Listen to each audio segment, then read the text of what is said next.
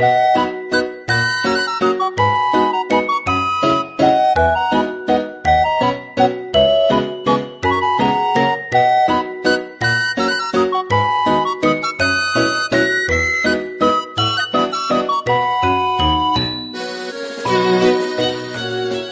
回のゲストは、地理学者の河本大地先生です。よろしくお願いします。よろしくお願いします。河本先生は、現在奈良教育大学の准教授をしていらっしゃる先生なんですけれども、はい。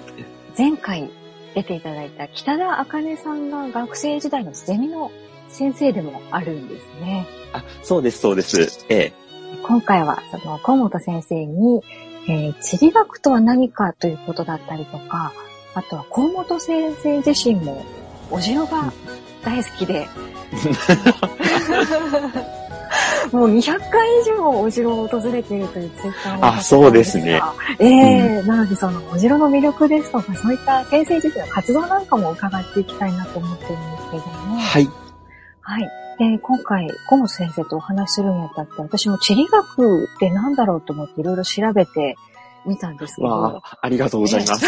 あの、本当にこう幅、こう、地理学ってものがカバーしてる範囲がすごく広いというか、ですよね。ねえ、歴史、うん経済、文化、うん。言語までこれは地理学ですみたいなああ、言ってるのありますよ。よね。ええ、方言の違いとかも。あ、そうです、んそうです。はい。ええ。なので、地理学とは何みたいなところですっかり迷子になってるんですけど。なので、あの、河本先生、いつもこう、地理学って何ですかって言われたときに、どういう感じをしてらっしゃるのかなと思う。うん。えっとですね、相手によってちょっと変えるんですけど、言い方を。はい。あ、はい。例えば、高校生なんかにはこんな風に言ってます。あの、例えば、あそこに行きたいって言った時に、うん。ここはどんなとこなのっていうのを説明するうん。うん。のに、あの、いろんなことが使えますよね。例えば、観光面だったり、そこの、えっ、と、自然のことだったり、うん。そこの文化のことだったり、そういうのを調べて、わかりやすく見せていくっていうのが、地理学の一つの役割ですね。そういう一種のこう、観光みたいな視点から入っていくっていう感じですかね。あ、そうですね。うん。やっぱりあの、なんだろう、とっつきやすさうん。うん。を私は大事にしたいなと思ってるので、はい。例えば、そうだな、あの、私の今いる大学は学校の先生になりたいっていう人たち多いんですけど、うん。うん。そういう人たちには、例えば、えっ、と、あなたが、えっ、と、どこかの学校に新しく、えっ、と、就職したとしたら、その周りには、その子供たちが育ってる地域ってあるよねって。そこの地域ってどんなところっていうふうに見せたいかなとか、そこの地域にあるどんなものを、えっ、と、授業の中で子供たちと一緒にあの共有したいかなとか、そういう話から入りますね。はい。ああ、なるほど。身近なところから。そうそうそうそうそう住んでるところからっていう感じなんですう。ね。うん。そうですね。河本先生は地理学との出会いってどんなものがきっかけだったんでしょう私の場合は、えっ、と、一つは、あの、田舎生まれ田舎育ちに多分あると思うんですよか、。うん。はい。うん。自分の周りの地域のことを、なんかもっと知りたいって気持ちがちっちゃい頃からずっとあってですね。でうんあんまりその頃地理とか歴史とか、なんかそういうその区分けはあんまり考えてなかったんですけれども、はい、例えば、うーんと古墳っていうものに興味持ってみたりとか、ああ、はい。はい、うん。で、それを見に行ってみたりとか、ああ、ええ地元。の。うええん。はい。それから、あの辺に昔川がこんな風に流れてたんだって言われたら、なんかそれが気になって、そのあたりの田んぼの形をずーっと、なんか、うんあの、観察してみたりとか、はい。うん。それから、なんか、あのーおばあちゃん、あの、祖母がいたんですけれども、はい。うん。祖母が呼んでる、なんかちっちゃな地名例えば、自分の家の畑があるところの地名とか、で、あの、自分たちは普段呼ばないけれども、なんかその、歴史的な、なんだろうな、その土地の履歴みたいなのを感じて、で、それについて調べてみたりとか、はい。なんかそういうところから入ってったような感じがします。えあと何より、はい、あの、地図が好きうんでしたねはい。地図が好き。そう。あのーそれはどうしてかあんまりよくわからないんですけど、ではい。保育園の時の園長先生には、はいなんか私が、あのー日本地図のハンカチに興味を示してたっていう かわいい。面白いですね。その頃から、そういうものに興味があったんですね。らしいですね。へえ、うん地図が好きってどういう感じなんですか、うんなんかこう、どんな魅力を感じてるんですか？ああ、どうなのかな？なんか自分たちが、あの、暮らしてるところ、生きてるところ、が、うーんと、普段と違う、その、なんだろうな、あの、普段自分たちが目にしてる風景とは、また違った形で、あの、一枚の紙の上に表現されてることの面白さっていうか、はい、はい。うん。多分そんなの感じてたんじゃないかなって思います。先生っていうその教育の分野に携わっていきたいと思ったきっかけは何かあったんああ、それはなんだろうな。きっかけっていうのはあんまりないんですけど、うんと、もともと私、あの、大学に入った頃は、はい大学の先生なんていうのを考えてなかったんですよ。ああ、はい。で、それよりは、とにかく地図が大好きだったので、うん国土地理に入って地図を描きたいと思ってました。なるほど。なるほど。転職それが転職だと。面白いな。そうか、そういう道もあるんですね。なるほど、なるほど。大学の、えっ、と、うん、そうだ、今言われていろいろ思い出してきてるんですけど、あの、1年生から3年生までは、はい。えっ、と、合唱のサークルとか、あそう、音楽結構好きだったんですよ。はい。はいうん、合唱とか、そ、れから生き物会っていう、なんていうのかな、生き物に親しみながらアウトドア活動を楽しむっていう、そんなサークル入ってたんですよね。。はいで、そんなことやってたら、えっ、と、大学3年か4年の頭ぐらいに、えっ、と、地理学の先生からですね、はい。えっ、と、大学の周りの環境教育の活動を紹介されたんです。うんで、それに参加するようになってから、その人と接する面白さとか、うん。うん、そう、いろんな立場の人と話しながら、新しい、うんうんその動きを作っていくことの楽しさとか、なんかそんなのを感じるようになって、なんかそのあたりがきっかけになってるかなっていう気はしますね。うーん。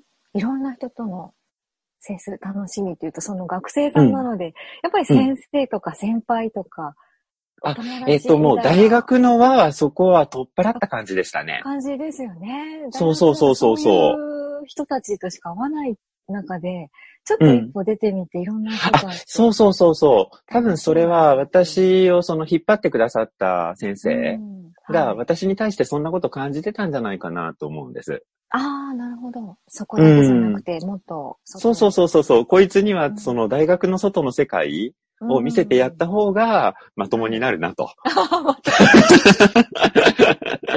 またもになるみた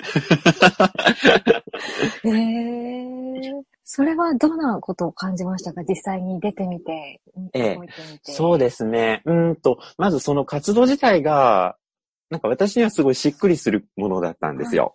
うんで、うんえーっと、いろんな活動あったんですけど、一つは、えーっと、大学から車で2、30分行ったところに、かやぶき屋根の家がたくさんあるうん村があって、うん。で、そこのかやぶき屋根のい、えーっと、一つの家を拠点にして、環境教育の活動をする人があったんですよね。はい。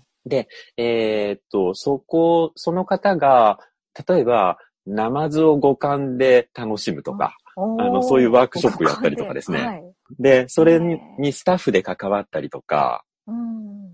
うん、そういうことをする中で、なんか世の中のいろんな人たちに出会っていったっていうのが多分一つはありますね。あとはいあの、えっ、と、大学の近くに、あの、幼稚園があって、うん。で、そこの幼稚園の園長先生がですね、はいえっ、と、里山を生かした教育にすごい関心のある方だったんですね。うん。うん。で、普段の、その、平日の子供を扱ってる時にはなかなかできないようなことを、土曜日、日曜日、えっ、と、うんうん月1回ぐらい、親子で楽しんでもらおうっていう、あの、場を設けておられて、はい。で、それのスタッフで関わってましたね。その中で、例えば、子供たちと遊びながら、うんと、落ち葉のプールの中に子供たちをボーンと突っ込んで、一緒にワイワイやったりとか、う。ん。で、一方でその横で、あの、大きな竹を、あの、切ってきて、で、大人たちは割烹酒って言って、その竹の中にはい。竹をくり抜いて、で、その中に日本酒を注ぎ込んで、はい。そう。で、ポコポコポコポコって言わせながらお酒を飲んでるとか。ああ、面白いですね。はい。そうそうそうそう。で、そこにモンゴル人の留学生たちが入ってきたりとか。はい。ええ面白そ。いう多種多様な人たちが一つの場をたの、え一緒にあの楽しんでるっていう。うん。なんか、あの、そんなのに惹かれたっていうか自分もそんな場をつどんどん作っていきたいなって思うようになったのが今の道にす、うんあの、つながってるかなって気はします。ああ、なるほど。先生はあれですね、あの、ナイス国際ワークキャンプとかにもはい訪れたりしてますよあ、ね。はいはいはい。それもそういった経験があっての活動なんですか？あ、そうですね。そこ結構つながってまして、ええあの、その大学があった地域で活動してた方がですね、はい。えっ、と、私大学広島大学だったんですけど、えええっ、と、広島県の小原市っていうところで、今度国際ワークキャンプをやるよ、来てみないっていうふうに誘ってくださったんです。はい。で、えっ、と、その国際ワークキャンプっていう言葉も私全然知らなかったんですけど、うん。うん、2週間ぐらい、えっ、と、一つのところにみんなで寝泊まりをしながら、何か、あの、そこの地域のためになるボランティア活動をしていくっていうものだったんですよね。はい。うん。で、えっ、と、築350年ぐらいの家にみんなで泊まって、はい、で、その裏山の荒れ果てたものをみんなで、うんあの、綺麗に整備して、っていうのを世界の人たちと一緒にやっていくっていう、なんかそれが面白くてですね。うん。うん。で、1年目は単に参加者だったんですけど、次の年からずっと、あの、スタッフとして何年か関わらせてもらったっていうのが、うん、今の教育に関わる中では、なんか一つの原点になってる感じがします。うーん。なるほど。先生は、あの、お城が大好きっていうことでしたけど、うんうんうん。おええ城も、はい。どなたかのご紹介だったというあそうです、そうです。えっ、と、はいお城はですね、あの、その広島大学の大学院を出た後、はい。神戸にある観光系の大学に就職したんですね。でうん、そはい、の、あその頃に、はい。うん。で、その頃に、兵庫県庁の職員さんが、なんかあの、神戸にある、ああの、新しい大学に、うん。あの、若い、ちょっと面白そうな、あの、やつが、えー来たらしいと。いうので、うん。突然なんか電話、電話だったかな？メールだったかな？はい。くださったんですよね。で、あの、今度、えっ、と、兵庫県では、えー小規模集落元気作戦っていうのをやろうとしてると。で、うん、ちょうどその頃、限界集落なんて言葉が結構流行ってた時期だなだったんですけど、うん。で、あの、その兵庫県の中の、えっ、と、一番なんていうか、そういうふうに呼ばれてしまうような集落がたくさんあるお城に、うんうん。あの、職員何人かで行くので、で、一緒に行ってみませんかって言われたのが最初ですね。うーん。どうでしたか？一番最初、お城の地を訪れて。うん。ああ、最初は、はいなんというのかな。私一番感動したのは、まだその集落の中に牛がいる景色でしたね。ああ、はい。えええええそう。あの、牛舎自体は私もちっちゃい頃からよく見てましたし、えうん。うん。で、同級生にも牧場のこと、こと、子供とかいたんですけど、はい。なんかその、自分たちが住んでるすぐそばの建物に牛がいるとか、はい。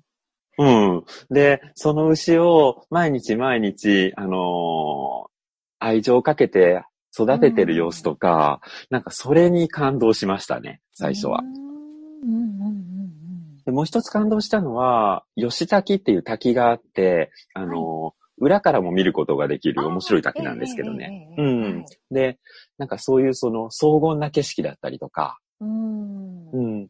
で、あとは、そうだな、ちっちゃな棚田、段々の田んぼ、うんをはい。朝から一生懸命耕しておられるおばあちゃんたち、おじいちゃんたちの姿だったりとか、うん。うん。なんかあれを見てて、きっとこういう、その、おじいちゃんおばあちゃんたちが頑張ってるその、えっ、と、景色って、もうちょっとしたら見られなくなるんだなっていうことは思いながらも、そのうん牛が集落の中にいるっていうのも、ほとんどそういうのやってるの高齢者でしたから、うん。見られなくなっていくんだろうなと思いながらも、なんかそこで、その、うん、ただ単に黙ってその消えていくものを見続けるのではなくって、うん、その大切さっていうのを伝えていけたらなってことはちょっと最初から思いましたね。うーん、そうなんですね。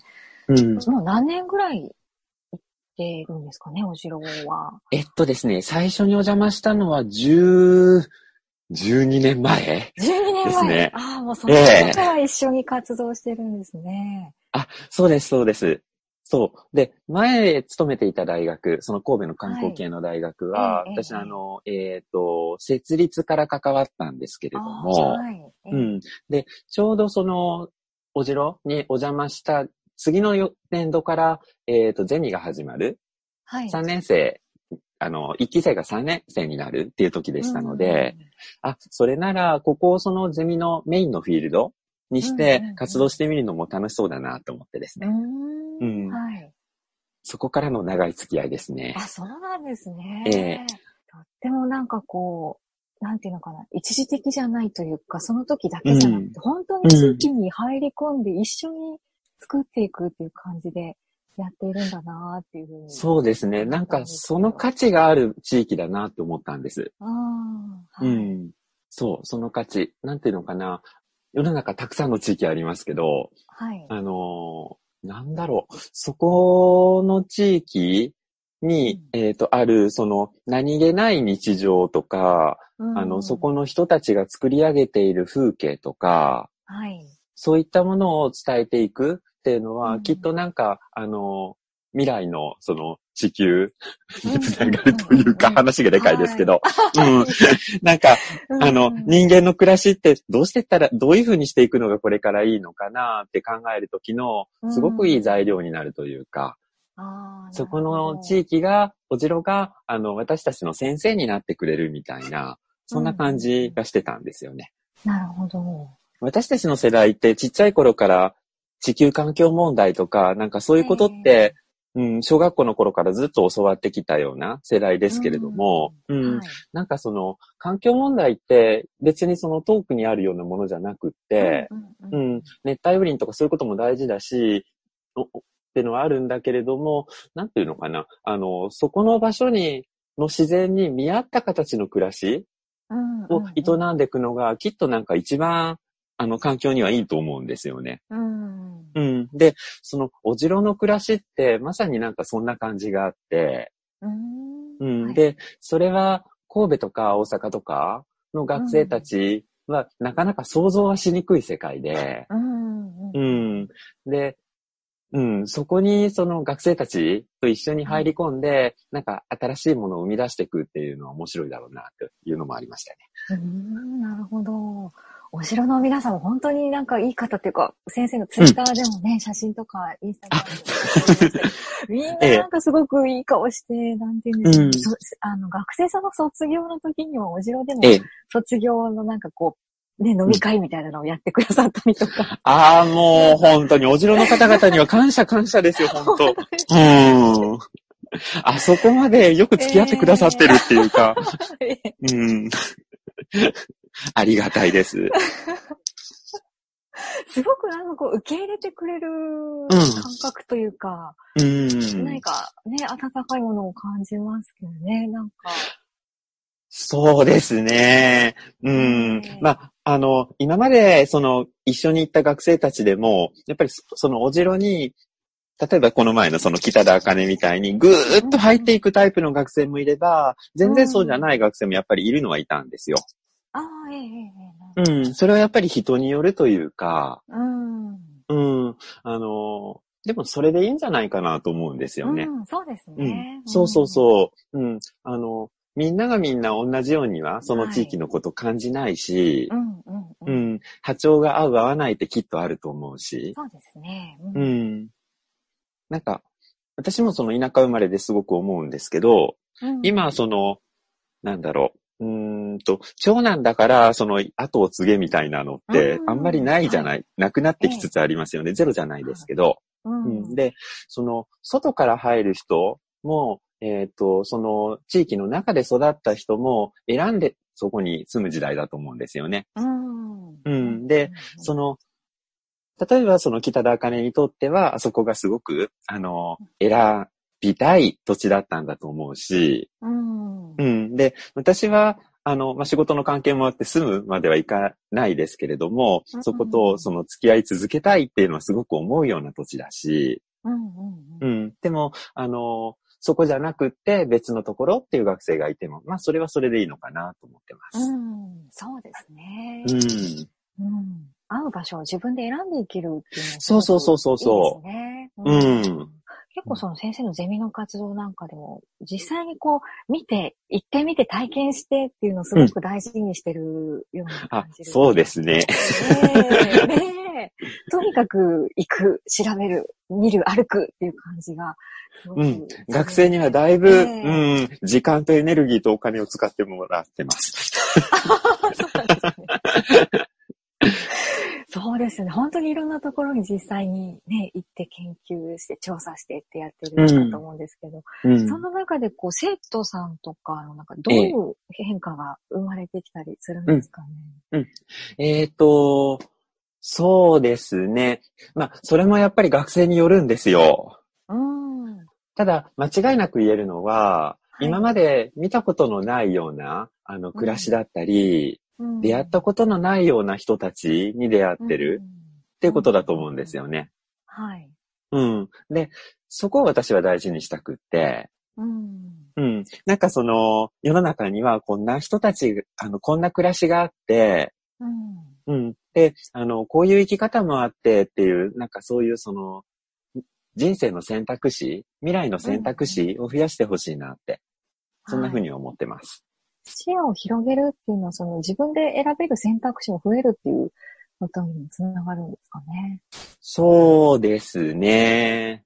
まあ、選択肢が増えすぎても結構そのどう選んでいいかわからないってとこはあると思うんですけど、うんうんうんうん。なんかやっぱり人によっては、あの、そこの、ここの地域にピンと来たとかってことってあるかもしれないし、うんうんそれから、すぐには動かなくっても、例えば10年後、20年後に、うーん、なんかの出会いがあった時にうん、ふと、あの、その、例えばお城ならお城に行った時のことを思い出して、うん。うん、で、あの、あの人にまた会いたいなって思えるような、あの、そんな経験であったり、ってのができるといいなって思ってますね。ううんんなるほど。なんか、あのーずーっとその、例えば、奈良、奈良盆地ってあるんですけど、はいその、はい奈良盆地に奈良県の9割の人今住んでるんですよね。うん。で、そこの中と大阪だけで、あの、大体世界が出来上がってる学生たちって今のところにいて、はい。うんはい。だけど、海外には行ったことがあるとか、うんうんううん。ん。なんか、そういうその人たちの世界もあはい。もあるし、それから、例えばお城の方々の、あの、特に高齢者だと、うんあの、そんなに外に行ってないような方も中におられるし、うんうんうん。うん、なんかその、いろんな暮らし方とかがある、うん、っていうことを大事にしてほしいなと思うんですよね。河本先生はその岡山県の竹部町あそうですですかね。ええ。ええ。のご出身ということなんですけども、その、はい。田舎生まれ、田舎育ちが、その、大きな価値を持つ社会にしたいっていううん思いを以前ツイートでやったなと思ったんですけど、ええそれは、先生の中では、うん。なんかすごく活動の原点というか、なんか思そうですね。うんまあ、ある意味ではそれって、田舎ってどっちかというと見下されることが多いので、うんうんうん。うん。で、ある、あの、田舎に住んでる人も、うーんと、自分たちは田舎者だし、なんていうことをよく言っちゃうような、うん何もないところから来ましたとか言っちゃうようなところってあって、ううん。はい。だけど、そうじゃないんだよっていうのを示したいっていう反骨精神みたいなのはありますね。なるほど。うん。そうじゃない。うん。そうそうそうそうそう。まあ、あんまりその都会、田舎っていうことで見る必要もないと思うんですけど、はい。うん。だけど、あの、例えば私ちっちゃい頃はい。に、自分が住んでるところは、まあ明らかに誰が見ても田舎って言えるようなところなのに、なんかそのうん都会ぶってるような大人たちっていうのがいたりとか、ええええ。うん。なんとなくそこが、なんというのかな、落ち着かないというか、うん、気に食わないというか、ってのはあったんですよ。気に食わない感覚。そう、はうん。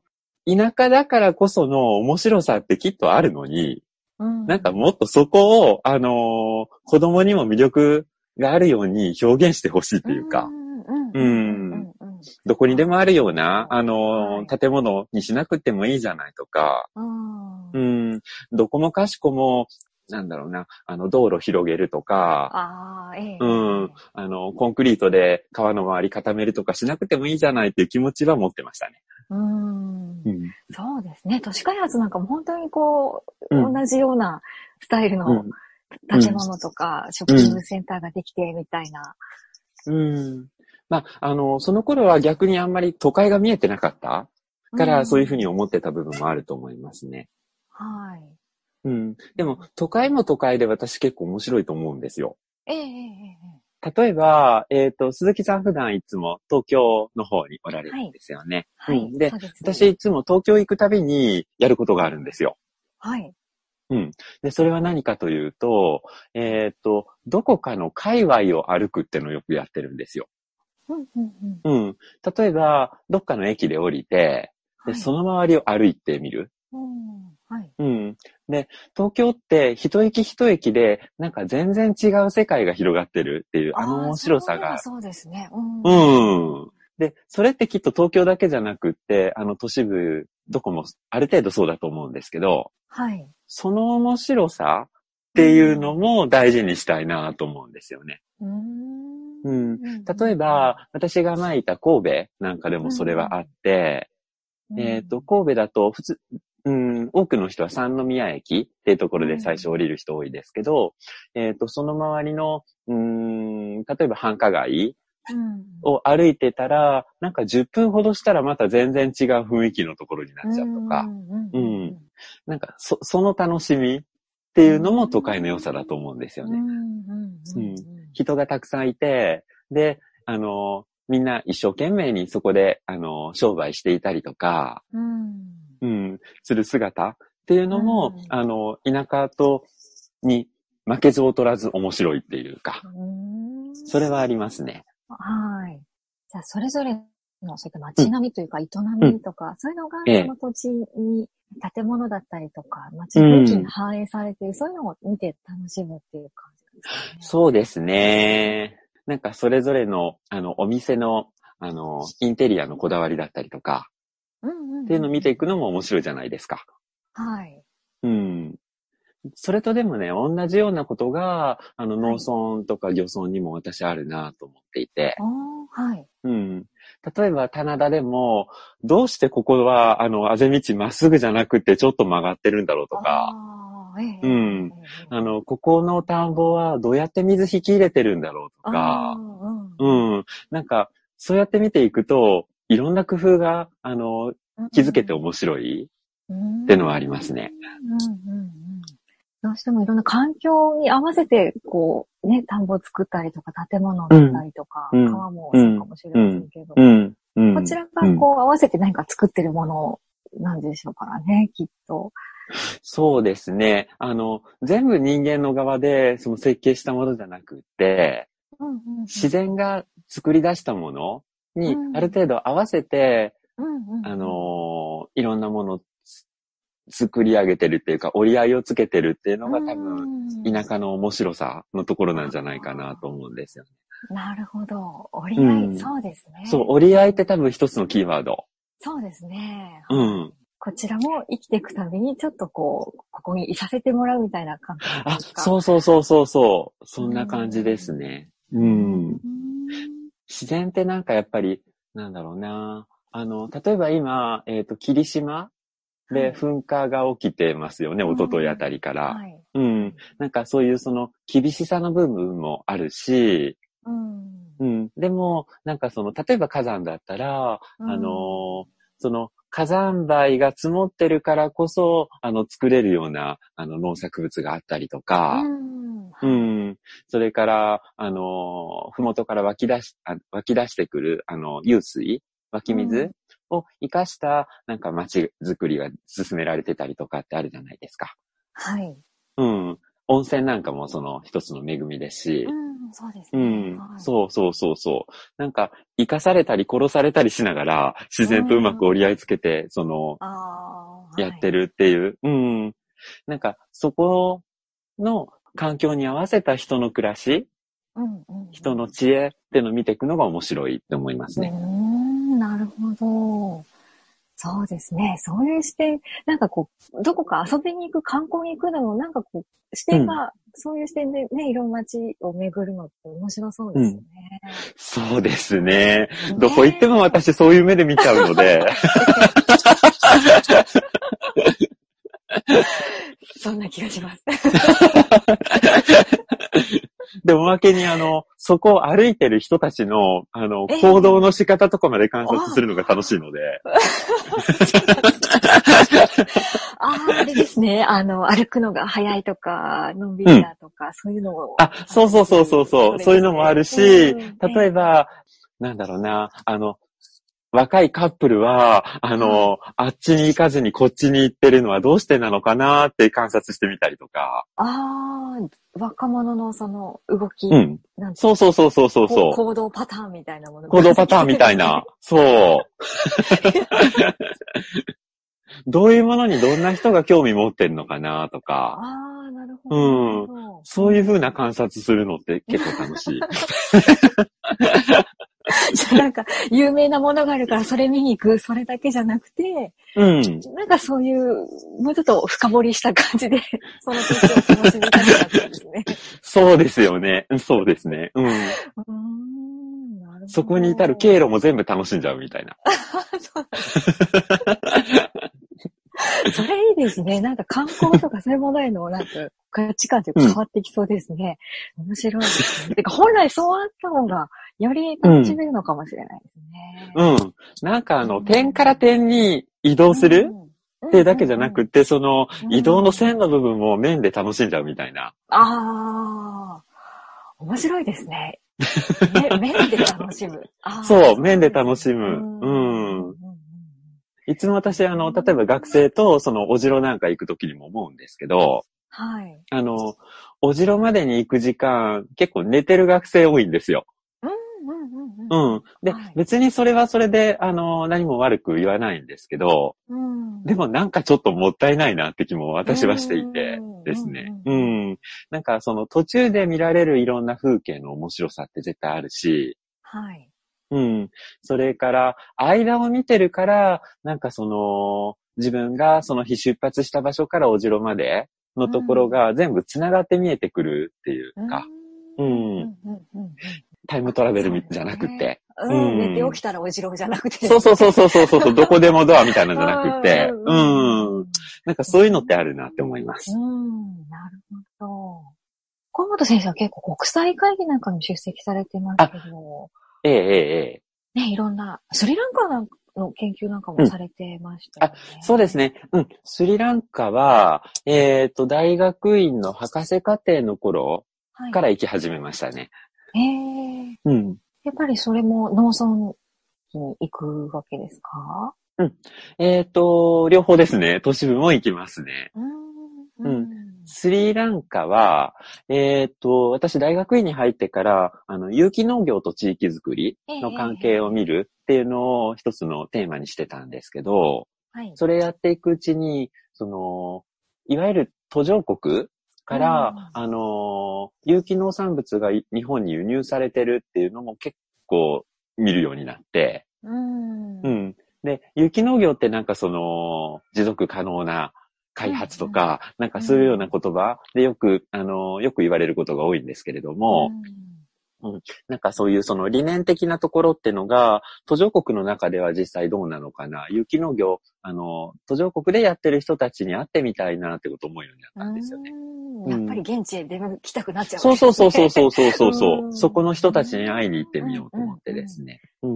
で、どこにしようかなって考えたときに、はい、うんと、まあ、ある程度その、英語が通じるとか、ええうん。それから、えっ、と、普通の村でも、あと、プランテーションって言われる、その、えっ、と、大きな農園で、うんもう、どっちでも有機農業をやってることがあの、確認できたので、スリランカって。うんうんううんん。で、かつ、限られた年数で、その、博士課程でやってましたから、博士号を取るためには、あの、そんなはい。10年も20年もやるわけにはいかないので、はい。うん。あの、うん。お手頃サイズだっていうこともあってう、ん。スリランカにしたんです。うん。うん。うん。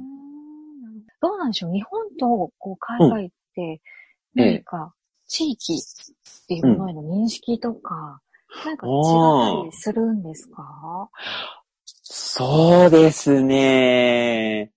うん。一つ私スリランカで面白いなと思ったのが、うん。向こうでは、あんまりその、地図をみんな見てないんですよ。はあ、ええ、ええ、ええ。うん。スリランカの地図ってのは見るんですよ。あの、日本の人が日本地図見るのと同じで。おーだけど、例えばその街の地図とかうんってそんなに見てない。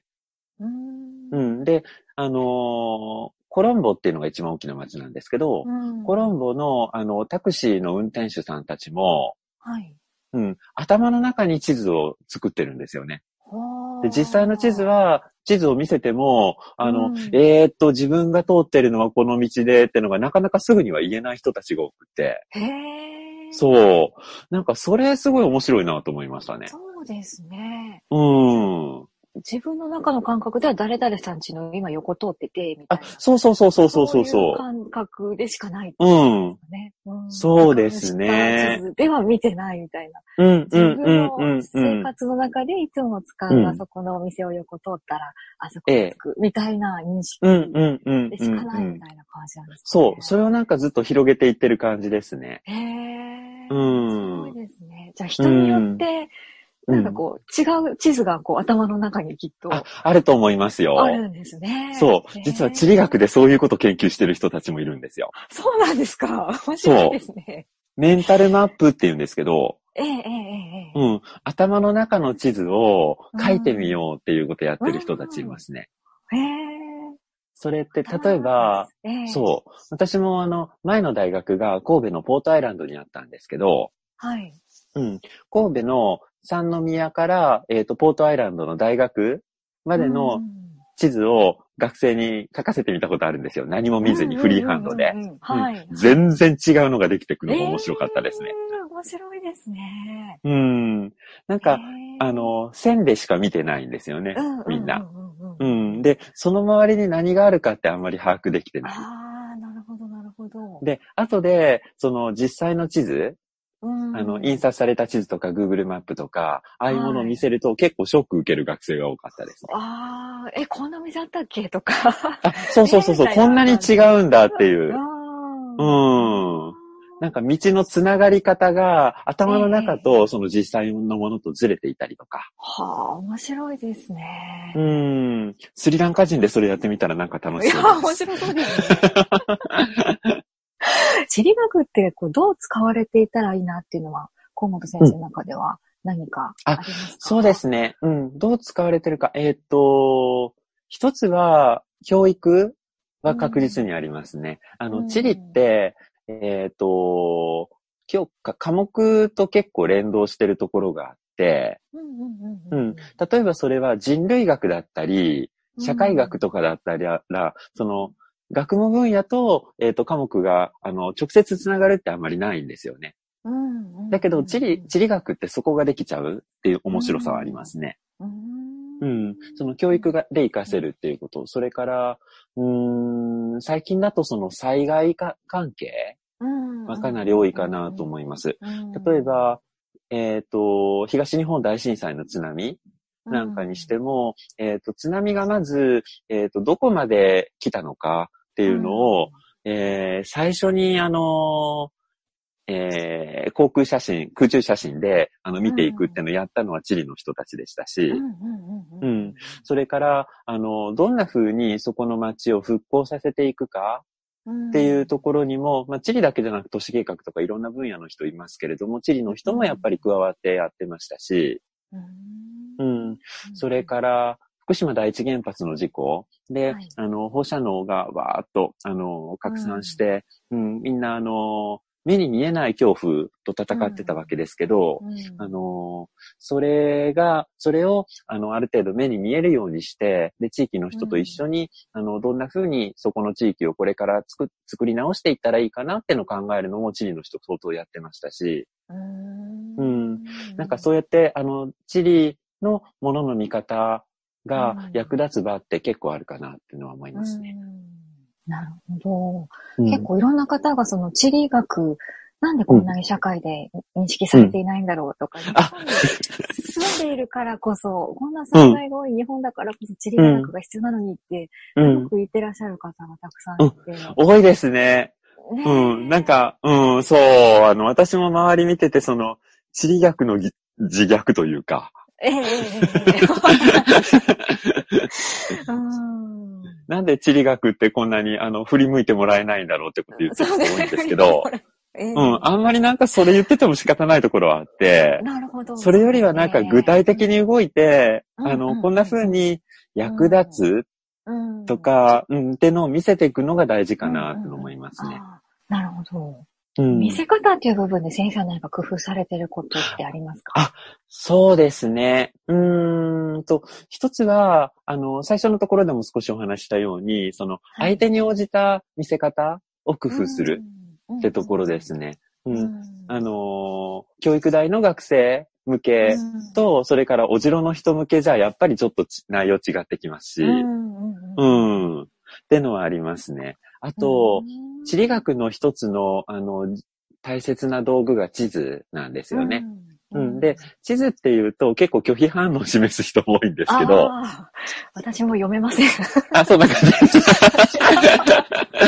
でも、なんだろう。なんか私たちが生きてるこの地表面を、どんな風に、あの、わかりやすく、楽しくデザインして綺麗に見せるか。ああ、うん。はい。っていうのを絶対考えますから、うーん、デザインですね。そう、デザイン、そうそうそうそう。そう。うんうんうん。あの、地球表面をそのまま、あの、ちっちゃくしただけだと、ごちゃごちゃしてますけど、うん。うんその中で相手に応じて、うーんと、例えば道路のことを知りたい人にだったら、うん。道路の部分を、あの、太く大きく書いて、で、その人たちに必要な情報、ガソリンスタンドがどこにあるとか、うんうんううんん、どれが国道だよ、どれが県道だよ、みたいなのを示してあげたりとかってことやってますよね。なるほど。地理学ってデザイン分野とも相性がいいんでしょうね。ああ、そうですね。地図みんな書きますからね。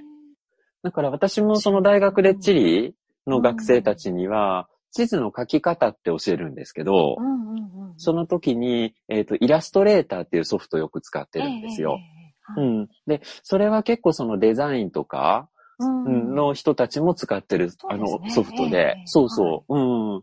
あのー使い方は違うかもしれないけれども、うん実は使えるっていう。ああ、見せるみたいな部分である。そうそうそう見せ方すごくありそうですね。んそうです。ね。情報を取捨選択して、きわかりやすく見せていくっていうのも大事なことですよね。本当面白いですね。うんああ、なんかデザイン分野の人と地理学がなんかコラボしてなんかやったらすごく面白そうですね。あ、そうですね。ねえ。うん。なんかあの、実際それやってる人たちいますよ。ああ、そうなんですね。そううん。例ええば、えっ、と、私大学広島でしたけれども、はいその、広島の、えっ、と、原爆の、えっ、と、ええ被害っていうのを、うん、あのーもう今、被爆者っていうのがどんどん少なくなっていく中で、その人たちちの語りを地図上にポンポンとし、あの、出せるような、そういうシステムを作ったりとかですね。うんうんううんん。で、その頃の、えっ、と、景色と今の景色を比べてみるような、そんなものを作ったり、うんってことをしている人たちとかっていますね。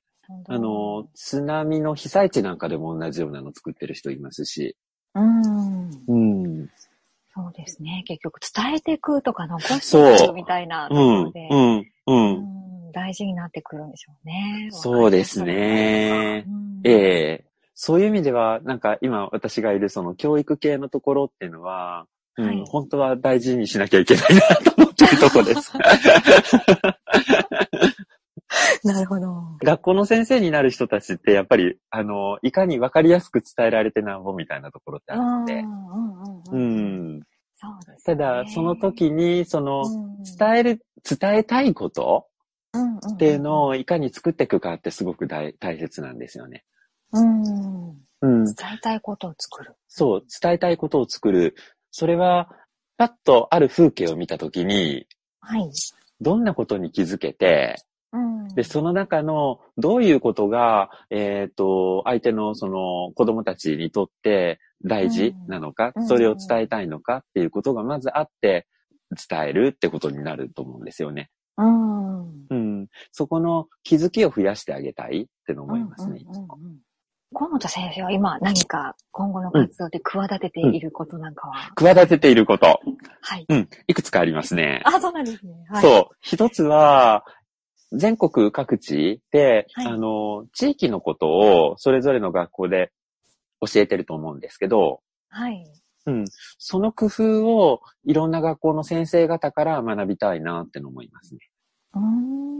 うんその教えてる先生からそ学んでみたい。う。うん。学校の先生も移動があるので、何年かに一回、その、えっと、特に公立の学校だと、あの、変わっていくと思うんですよね、行き先が。うんうんううんん。で、あの、初めて触れる地域でも、うんそこの地域のことを、あの、学習、えっ、と、授業で扱わなきゃいけなかったり、それから地域の人たちと付き合う必要があったりしますよね。うんうんうんうん。で、そこの地域からどんなことを学んで、授業の中に取り入れたり、それから、うんえっ、と、授業以外でも、あの、うん子供たちといに、あの、伝えたりってことをやってんのかなっていう、そういう工夫をどんどん知りたいなって思いますね。で、その人に、その先生に会って、ええってことをしていきたいなっていうのは思ってるとこです。はい。はい。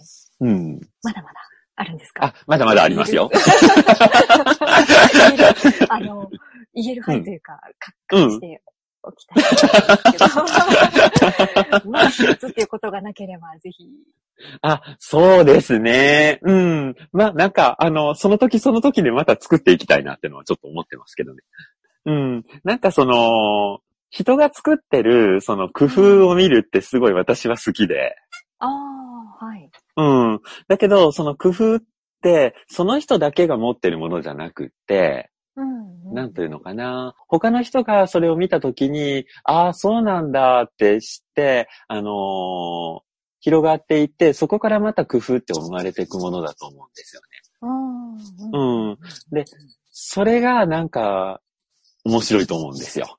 うん。うん広が、広がりというか。そうそうそうそうそうそう、工夫がまたさらなる工夫を生むというかう。んうんうんうん。うん。なんかそんなのをもっともっと見出していきたいって思いますね。あなるほど。うん。で、それはきっと、例えば学校の先生だったら、学校の先生同士でもやってることだと思うんですけど、うんうんううん。ん。だけど、あのーその全体像が見えてないというか、ああ、はい。うん。例えば、あの、東京の下町の学校の先生うん。が、えっ、と、沖縄のことをどんな風に、あの、扱ってるのかなとかう、んうんうんうんあの、インドのことどういう風に扱ってるのかなとか、ううんん、山の暮らしってどういう風に扱ってるのかなとか、うん。ううんん、立場が変わったら、あの、全然扱い方も変わってくるので、うんううん。ん。で、そこから、あの、人と人とのつながりってまた作っていけると思うんですよね。うんううんん。人と人がつながったら、またなんか新しい可能性が開けてきうますし、ん。はい。うん。うん。人と人をつなぐってのももっとどんどんやっていきたいですね、私は。ああ、なるほど。うん。素敵ですね。なんか広がりとかつながりとかそういうキーワードがなんかこう見えますよね。うん。うん。素敵ですね。それでは最後にですね、はいえっとええリスナーの方へのメッセージをお願いはいしたいんですけども。そうですね。うん。あの、何を言おうかなってだいぶ考えたんですよ。で、考えて一つ思ったのが、はい。うん。あのなんか、今、世の中すごいギスギスした場面って多いなと思うんですよね。うんで、それって、例えばその、なんだろう、政治的な対立だったりとか、うん。う。ん、それから、えーっと、そうだな、あのうん、こういう人たちはもう切り捨てていいんだっていうような論調が、あの、すごく大きくなったりとか、そういう極端に走ることって結構あるような気がするんですよ。うん。うん。だけど、物事ってなんかその、イエスかノーかとか、右か左かとかじゃなくって、その間だったり、なんかそことは少し外れたところ、その第三の視点があったりとかってすると思うんですよね。うん。うん。うん。なんかそこを大事にした、して、うん。していく社会にしたいなっていう気持ちはずっとありますね。はーい。うん。ああ、そうですね。うん、白か黒か、みたいな。そうそうそうそうそう。白黒つけるのがいいことじゃきっとないこともあるんですよね。ええ、ええ、ええ。さっきその折り合いってうん、キーワードうんの一つって話しましたけど、はい。はいそこの部分って、あの、世の中全体で大事にしなきゃいけないなってすごい私は今思ってます。なるほど。折り合いの付け方って出会いが作ると思うんですよ。うん。うん。なんか、いろんな人、いろんな、あの、地域、いろんな立場に出会ってこそ、その、違う道が開けてくるってあると思うんですよね。うん、うん、うん。ううんん。で、私もなんか、そういうのを、いろん、あの、いろんな人に、えっ、と、伝えていきたいし、そういう場作りをしていきたいなっての思いますね。ああ。なんかすっごい感動してしまいました。え、そうですか？そうですね。なんかこう、うん今までこう、河本先生のツイッターだとか、ええ見たり、地理学についても触れてみた中で、あありがとうございます。なんかこう、あ、ここに収束するっていうか、なんかあ、これかっていう感じが、先生の活動の原点とか、まあ、なんかこう、すごくそこにこう見えた感じがして、あ、そうですか。ありがとうございます。すごくなんか感動しました。いえいえいえいえ。うん、いやー、どうもありがとうございました。あ、いえいえ、こちらこそ、はい。今後ともよろしくお願いします。そうですね。よろしくお願いします。どうもありがとうございました。ありがとうございました。